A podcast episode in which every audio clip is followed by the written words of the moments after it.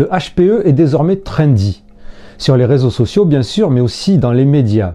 Mais savez-vous que non seulement c'est une notion qui n'a pas de réalité officielle dans le monde de la psychologie, la psychiatrie ou les neurosciences, contrairement au haut potentiel intellectuel, mais qu'en plus, ce concept qui n'existe qu'en France est largement controversé et réfuté. Pourtant, chaque jour, il génère en ligne des tonnes de commentaires hallucinants ou des débats enflammés sur la toile. Chaque jour, des psychologues reçoivent des patients désirant un diagnostic de HPE qui n'existe pas. Et chaque jour, des professionnels croyants ou peu scrupuleux diagnostiquent leurs clients HPE.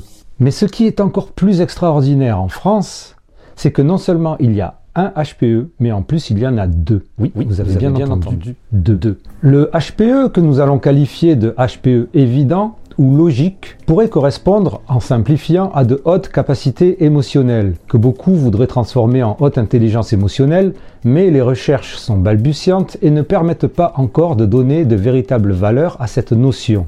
C'est un concept cependant relativement facile à comprendre et il peut faire écho à d'autres recherches internationales sur le sujet. Et si on schématise, il s'agirait de bien savoir reconnaître les émotions, les siennes et celles des autres, et de savoir les gérer, les réguler ou les utiliser. Haut potentiel émotionnel correspondrait alors à l'équivalent émotionnel du haut potentiel intellectuel. Je le répète, nous n'y sommes pas encore, l'émotionnel étant difficile à mesurer psychométriquement, comme par exemple pour le quotient intellectuel du HPI surdoué, et plusieurs de ces compétences émotionnelles correspondraient tout simplement à ce que l'on peut mesurer justement avec le quotient intellectuel. Le deuxième HPE, lui, qui en fait est arrivé bien plus tôt, n'est compris que par ses adeptes, ou plutôt par celles et ceux qui se reconnaissent dedans. Il est considéré comme le concept, il faut le dire, le plus farfelu, flou, le plus confus, le plus fourre-tout, le plus ésotérique, le plus clivant, le plus anxiogène, le plus complotiste, le plus paranoïaque, le plus manichéen, le plus élitiste, le plus pathétique et le plus énervant que l'on ait pu imaginer jusqu'à présent, mais il permet à des milliers de personnes de s'auto-identifier surdouées uniquement sur la base de leur trop-plein d'émotions et de leur souffrance psychologique.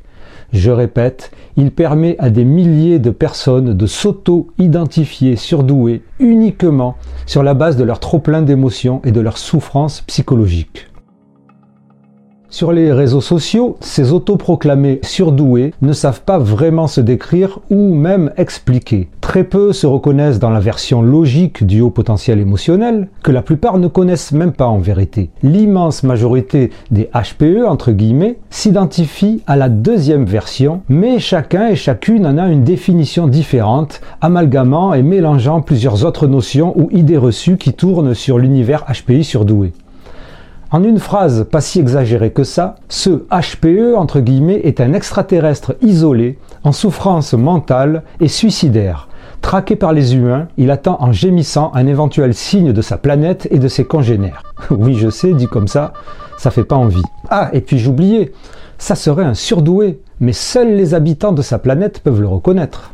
Nombreux sont les professionnels qui considèrent que ce concept ne veut rien dire, qu'il est un intrus déguisé dans l'univers HPI. Ce concept n'est pourtant pas anodin. Il peut même être dangereux. Pourquoi? Déjà, il brouille les pistes peu praticables de la connaissance dans le domaine, celle du grand public certes, mais aussi des professionnels. Il peut générer un sentiment de désespoir ou d'anxiété pour des personnes véritablement identifiées surdouées mais qui seraient fragiles psychologiquement. Mais surtout, il est aussi considéré comme le plus susceptible d'entraîner des personnes fragiles en général dans des erreurs de diagnostic et une errance psychiatrique ou psychologique potentiellement dangereuse. Si se reconnaître HPE n'est pas alarmant en soi, et si quelquefois même cette quête d'appartenance et d'identité peut être utile pendant un temps, elle peut détourner la personne d'une véritable prise en charge d'un trouble ou d'une pathologie qui tôt ou tard deviendrait véritablement problématique. Une psychologue spécialisée interrogée m'a même dit ce n'est pas un problème mineur que de s'auto-identifier surdoué lorsqu'on ne l'est pas. On peut aussi en développer un syndrome de puissance et un déterminisme tout aussi nocif qu'un problème psychologique non pris en charge. En gros, ce concept fout le dawa et embrouille tout le monde. Sur les réseaux sociaux, Le HPE, entre guillemets, c'est THE concept polémique, celui qui divise, au point que certains groupes Facebook HPI ou Zèbre, avec leurs dizaines de milliers d'abonnés, ont des politiques spéciales concernant le HPE, certains allant même jusqu'à censurer les commentaires ou renvoyer les membres qui l'approuvent ou qui le nient en fonction de la position officielle du groupe. Au-delà de l'univers HPI surdoué, ce HPE se répand aussi à bas bruit dans les médias peu regardant sur la véracité du concept. Comment en est-on arrivé là? D'où vient cet engouement pour une notion aussi trouble, ambiguë et, je le répète, potentiellement nocive pour la santé mentale? Eh bien, mes amis, si vous voulez en savoir plus, je vous propose d'aller écouter l'enquête documentaire HPE Révélation, la face sombre du surdoué de Raymond Hazan, et je vous souhaite une très bonne écoute. Intensément, c'est le podcast divergent. Intensément, c'est le show potentiel.